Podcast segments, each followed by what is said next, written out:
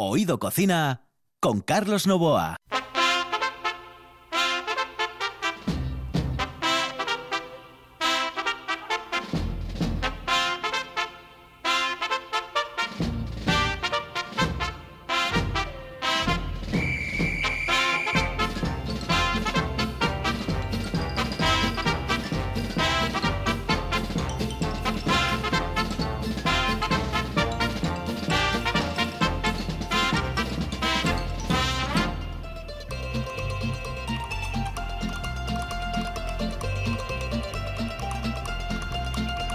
Saludos amigos, muy buenas noches. Esta es la sintonía de RPA y estamos en Oído Cocina. Los saludos de Juan Saiz, que está en el control de Carlos Novo al micrófono. Hoy otra vez Anthony Hopkins con la máscara en el silencio de los corderos, porque nosotros lo llevamos por el libro cuando tenemos invitados en el estudio, pues nos ponemos la máscara. Cuando no hay invitados, pues no, la verdad es que no. Y suena muchísimo mejor. Yo siempre lo digo porque el técnico tiene que quedar absolutamente liberado de cualquier cuestión que haga referencia al sonido que a veces emiten estas puñeteras máscaras.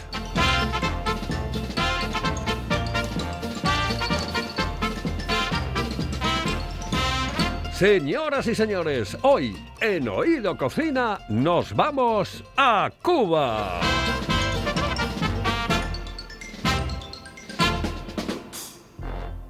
Hello, uh, señorita. ¿Sí? Excuse me. Uh, perdón. ¿Me puedo decir, por favor, dónde puedo comer el mejor cachopo?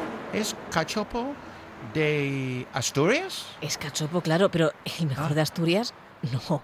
El mejor de España y, y, vamos, y del mundo entero. No. En Oviedo, en el Pichote Café de la Tierra, en la Plaza Gabino Díaz Merchán. Pero mejor llame para reservar, ¿eh? Apunte. 984 28 29 27. 984 28 29 27.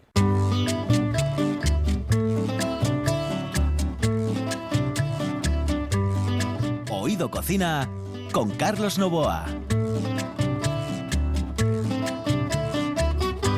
Cha cha vacilón, qué rico vacilón.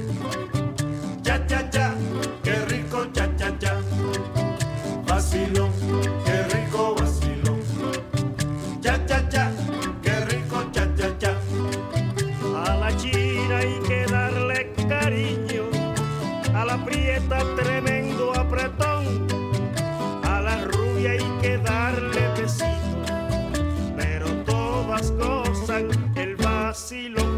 vacilón. Y como, como los dos somos enamorados de Cuba, eh, que nos encanta Cuba, porque nos gusta todo de Cuba. Realmente hay, yo, creo que, ¿qué puedo decir que no me guste? Pues nada, no, es que me gusta todo, absolutamente todo.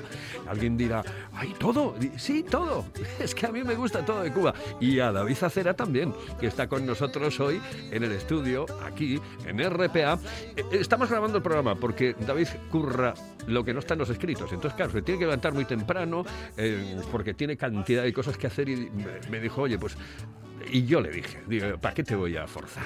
¿Para qué te voy a forzar?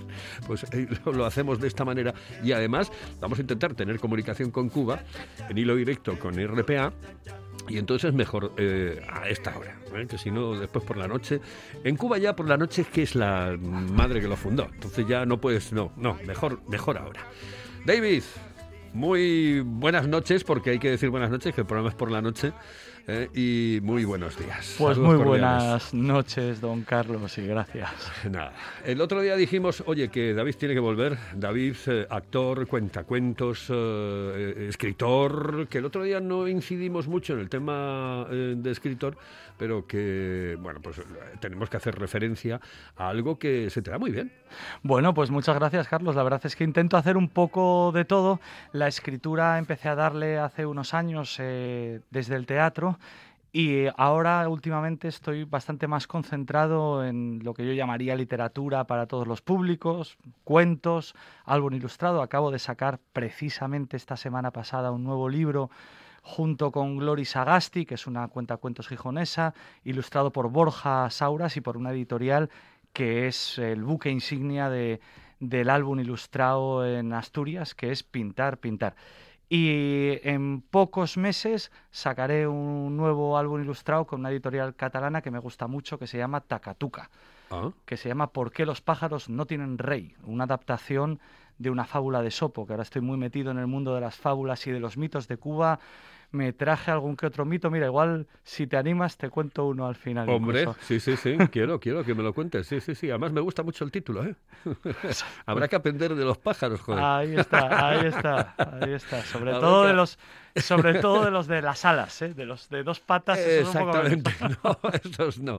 Oye, mm, eh, David, em, tú has estado muchísimo tiempo en, en Cuba. Es decir, bueno, has estado tres meses. Sí. Tres meses da para mucho en Cuba. Da para mucho. Yo, vamos, eh, quería salir una temporada un poco larga eh, fuera. eh, pensé en ir a Cuba. Yo la verdad es que tres meses, aunque en ese momento podía haberlo hecho quizás, tres meses rascándome la barriga, no. Entonces yo hablé con el Ministerio de Cultura y con compañeros y compañeras de artes escénicas allá y curré como un descosido.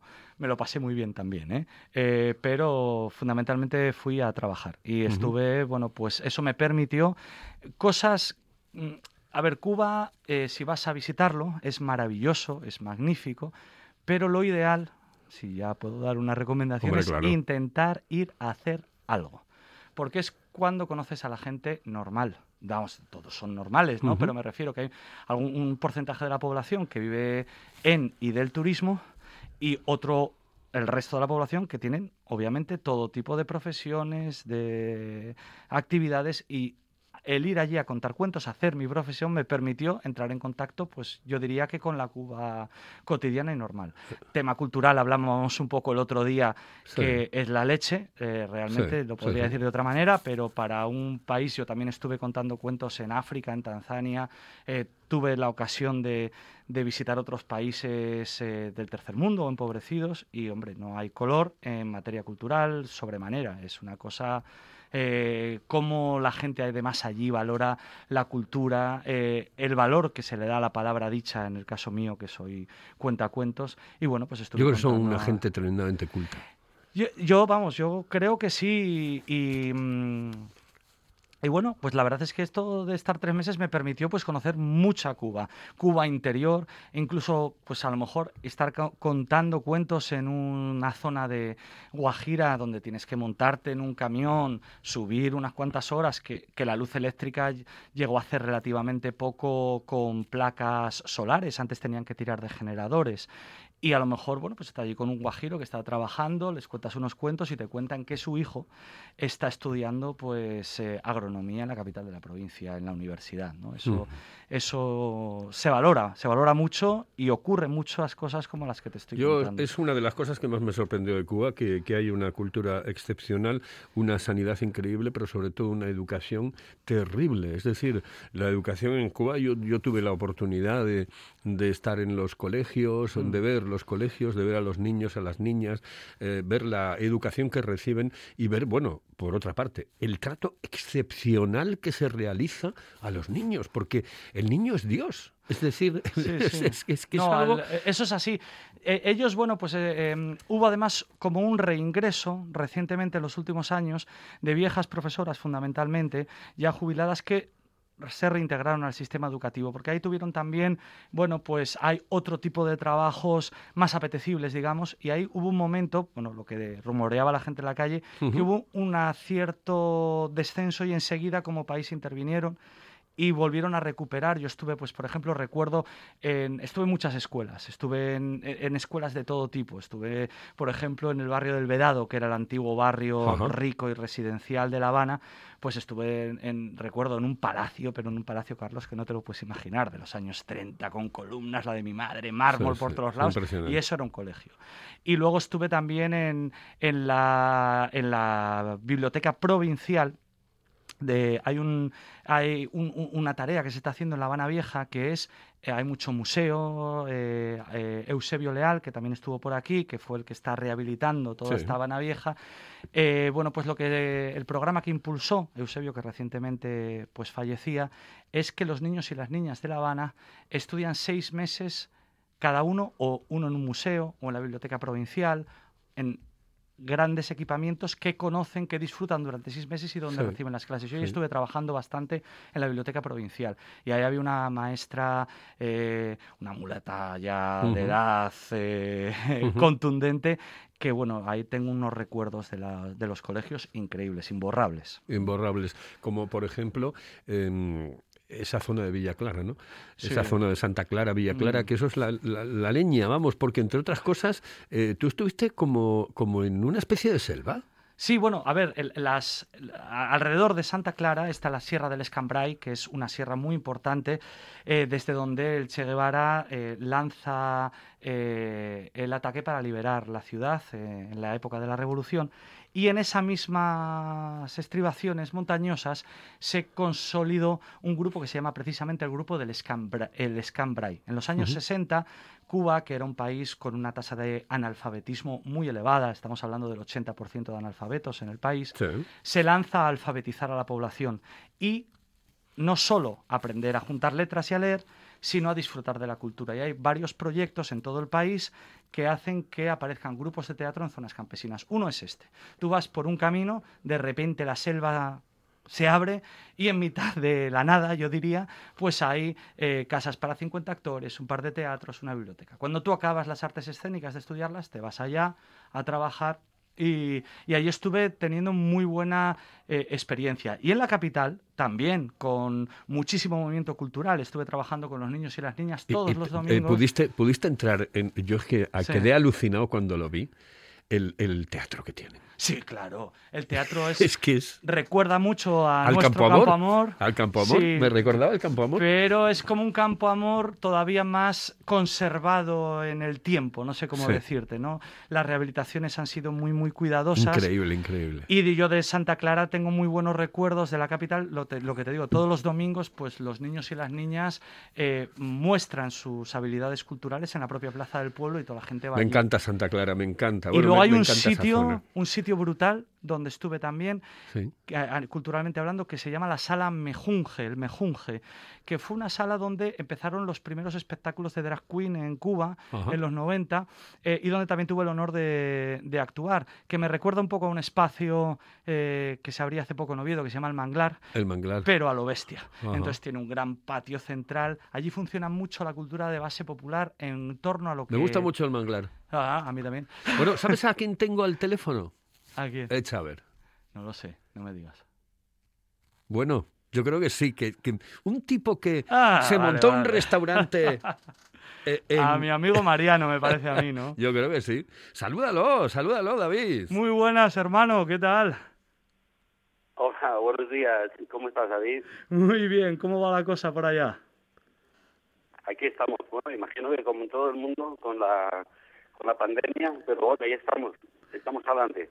Aguantando. Mira, eh, cuando hablaba con Carlos sobre ti, Mariano, decía, bueno, pues conocí a un tío de Palencia que se fue para 10 días y tardó 10 años en volver la primera vez. ¿Fue así más o menos? En los años 90, en el periodo especial. Y, y- y- y fuiste para allá, bueno, fuiste como de vacaciones 10 días y ¿cuánto tardaste en volver a Palencia la primera vez? Cinco años. Ah, cinco, vale, te había dicho 10, pero... Hace cinco años. En realidad, bueno, yo venía a Cuba porque en aquel momento estaba pintando y quería hacer una serie eh, acerca que tuviera que ver con el periodo especial. No sabía lo que era el periodo especial y, y sobre todo el tema del bloqueo, el embargo económico, que en aquel momento, cuando yo llegué aquí, el otro país que estaba embargado era Irak, el único país, Sí, sí. junto con Cuba. Entonces, cuando, cuando la idea del embargo, dice, pues voy a ir a Cuba a ver qué es eso de un embargo, a ver cómo, cómo incide un bloqueo económico sobre la población civil de un país.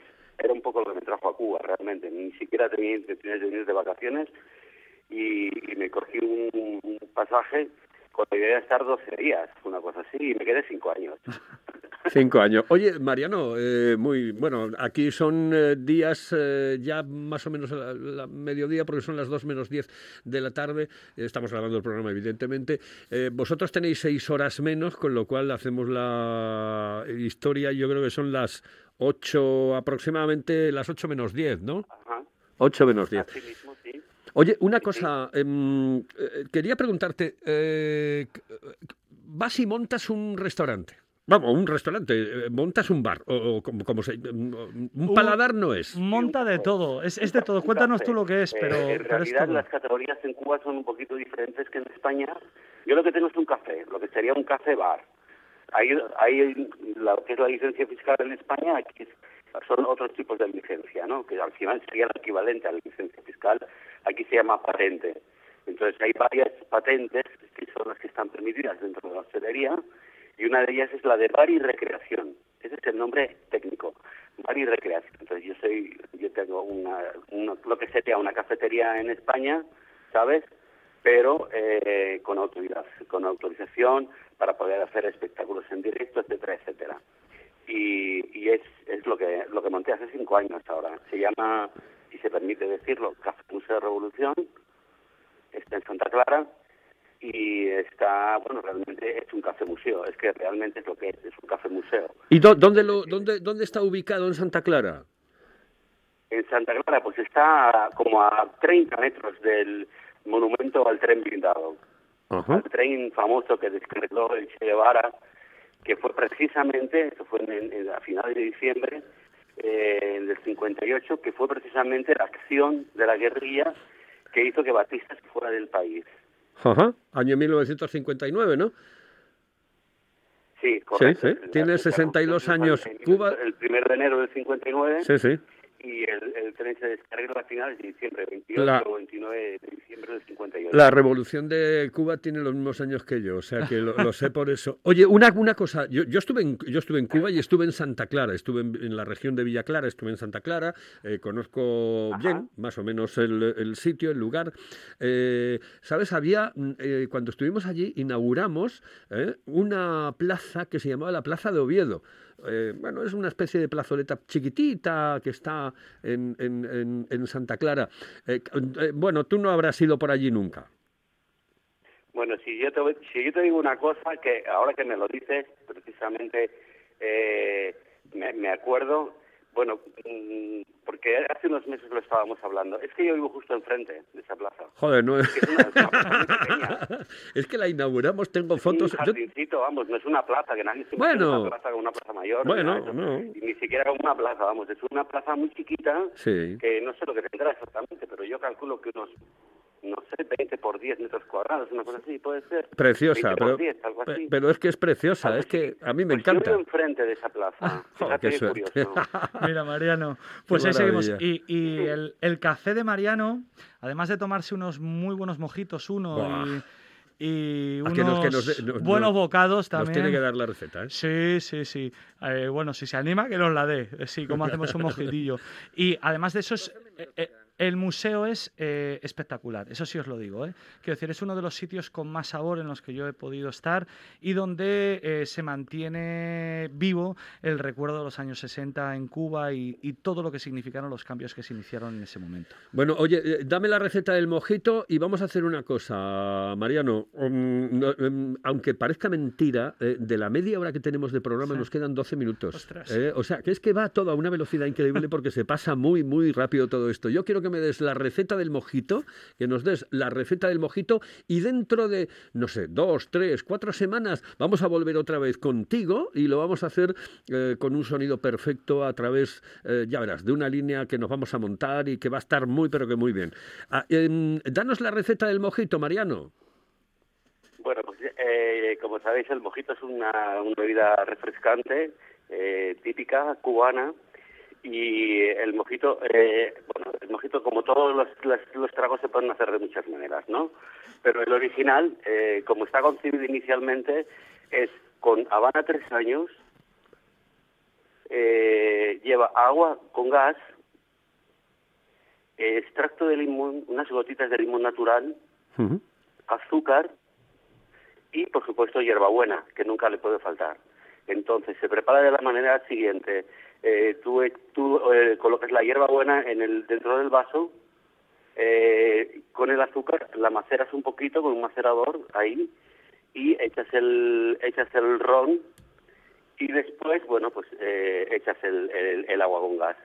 Lo bates bien y lo decoras con, con hierbabuena. Oh. Esta es la forma tradicional. Hay muchas formas. de. Luego está el mojito rebelde, el mojito green, el mojito eh, de, de- el- es que esto da pa' bueno, un- es que da programa, es que da pa' un programa. es que esto da para un programa. Así que, nada, que estás citado otra vez eh, aquí en, en la radio del Principado de Asturias para hablarnos de todo ello. Un abrazo muy fuerte, Mariano, eh, y viva Cuba.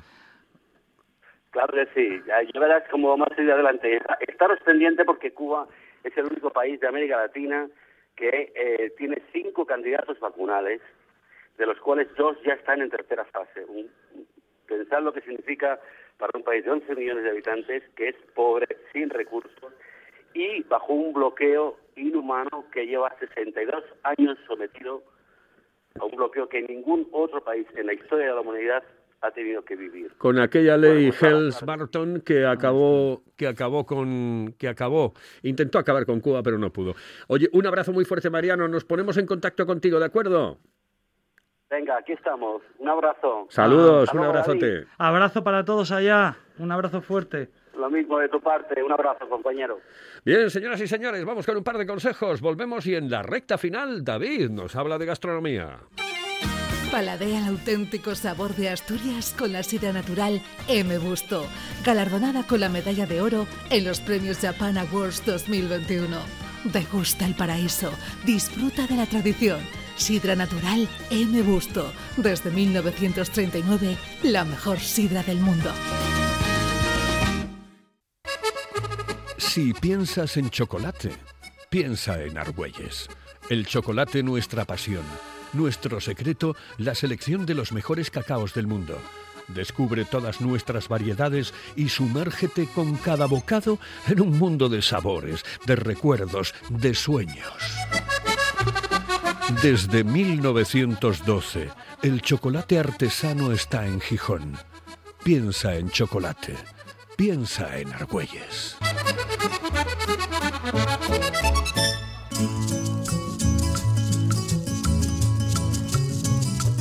Oído Cocina con Carlos Novoa. Amamos Cuba, la verdad es que amamos Cuba. Eh, David, hablamos de gastronomía. A ver, Venga. platos. Pues Venga. platos, así, de a saco paco. No puede faltar en ningún momento el arroz con gris. Y a partir de ahí todas las variaciones del puelco que tú te puedas imaginar. Eso es lo fundamental en la base de la comida cubana. Después el otro día eh, os comentaba también el plátano, lo que se llaman machones, el plátano, el plátano frito, pero también las chicharritas, que es eh, un plátano frito como si fuera una patata chip con sal, que me las preparaba todo Sí. el di- todos los días, casi todos. Mi amigo, mi hermano Gustavo Grillo, que en casa de Isabel Bermejo, que es donde yo me quedé allá, una obetense de pro casada con cubano, bueno, pues me los ponía siempre y los echo mucho de menos.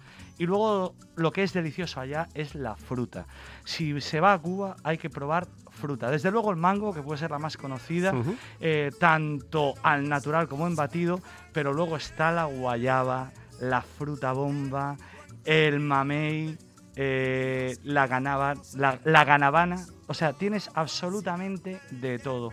Arroz, el arroz es la base, hay mucha colaboración con Vietnam, también se cultiva allá y también hay mucho arroz vietnamita. El arroz moro, arroz con gris, que es el que viene con unas habitas, eso es lo más rico. Y luego también hay pescados, mariscos para el turismo sobre todo y recuerdo muchos sitios donde por ejemplo se, bueno se puede comer bien en cualquier paladar eh, en cualquier restaurante de- pues del estado también no si se va a La Habana pues yo recomiendo por ejemplo un sitio muy asequible calidad precio es el restaurante La Roca que está bueno pues eh, muy cerca de donde se toman los famosos helados eh, de La Habana que se me acaba de ir el nombre completo Copelia. el Copelia sí señor Está en enfrente de La Habana Libre. eso es. En el, en el propio Habana Libre. Bueno, sí. El propio Habana Libre es un sitio que además es muy curioso. Tiene un restaurante que está congelado en el tiempo. Es un restaurante de los Sí, años sí, lo 50. conozco porque estuve hospedado allí. Ah, bueno, y parece, que te, va- mujer, sí. parece que te va a salir un mafioso de Chicago en Ojo, cualquier eh. esquina. Sí, ¿eh? sí, sí, y sí. ahí siguen cocinando eh, en, unos, en unos hornos eh, con leña a imitación de la cocina hawaiana. Tiene muy buen puerco, eh, muy buenos tragos y un marco incomparable. Al lado tienes el Copelia, muy cerca el cine Yara para verte una película por apenas 5 céntimos de euro y un poquito más abajo La Roca, que es un Ahí vete también al Floridita, joder, porque Sí, también, oye, sí, vamos a ver, oye, que Hemingway algo pinta en toda Floridi- esta historia, el ¿no? Floridita hay que tomarse también ahí el daiquiri. Yo ahí me tomé el daiquiri, me tomé Ah, Eso el, es pechuga, el, mojito, dije yo, oye, ponme todo lo que te iba alcohol. Eso es espectacular. y nada, hay mucho restaurante. Hay otro café eh, relativamente nuevo en la calle O'Reilly que a mí me gustó mucho, ¿no? Porque además también están aprovechando mucho en materia de decoración. Eh, bueno, como se hace aquí ahora, ¿no? Bueno, pues antiguos pupitres de escuela y van consiguiendo locales con un sabor estupendo y también con una cocina pues muy rica, ¿no? Hablábamos el otro día de la ropa vieja, que a mí es la carne de res deshilachada, que es la que la que más he disfrutado y después allá. caminar, caminar por La Habana. Ah, eso es una maravilla. Eso es una maravilla. Caminar por La Habana. Allí donde, por ejemplo, el Hotel Inglaterra, que está Sí. eh, frente por frente del, del centro asturiano. Sí, señor. Sí. Sí, señor. El Hotel Inglaterra es Al lado del maravilla, Capitolio. Al lado del Capitolio, que además ahora lo acaban de recuperar. Sí. Con apoyo ruso han recuperado la- el pan de oro de toda la cúpula. Sí, sí. Y pasar cerca del Capitolio por la mañana con el sol incidiendo Calla, ahí calla, no es hables. magnífico. Y eso La Habana. Y el resto de Cuba, a mí casi me gusta más. Sí, eh, me- con Claro. permiso de mis amigos habaneros y habaneras, que a cualquiera les toca La Habana, ¿no? Pero realmente las pequeñas zonas eh, rurales, las pequeñas capitales de provincia que no reciben tanto turismo, pero que tienen una yo- vida yo, conozco rica. Varadero y no está mal. Es decir, No, que pero es- no, es guapo, es- pero evidentemente no es, no es Cuba. ¿Tú qué consejos le das? Nos quedan cuatro minutos. Sí. ¿Qué consejos le das al tipo, a la tipa, a la señora, al señor que vaya directamente a, a Cuba, a visitar Cuba? ¿Qué, qué- no, no qué es lo que tiene que, sino cómo tiene que ver Cuba, de qué manera, dónde tiene que, que meterse en el mundo de Cuba. Pues yo les recomendaría, si pueden ir a hacer algo, que vayan a hacerlo.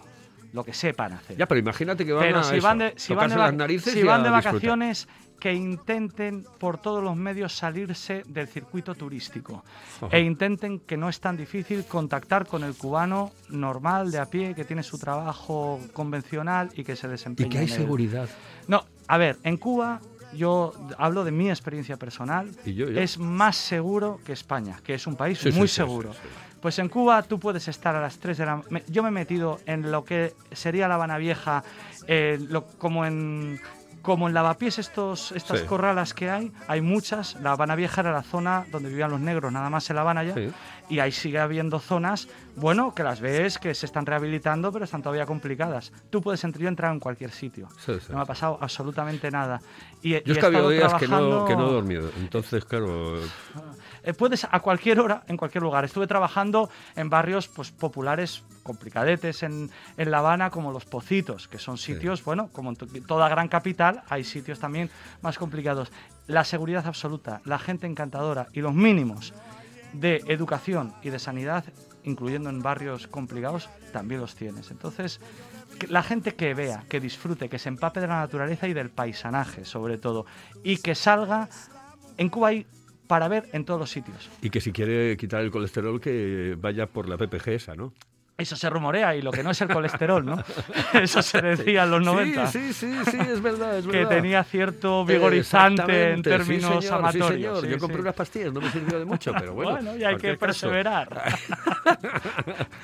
bueno, eh, que, que ha sido eh, un momento maravilloso. Eh, viajamos con la mente a Cuba, ¿eh?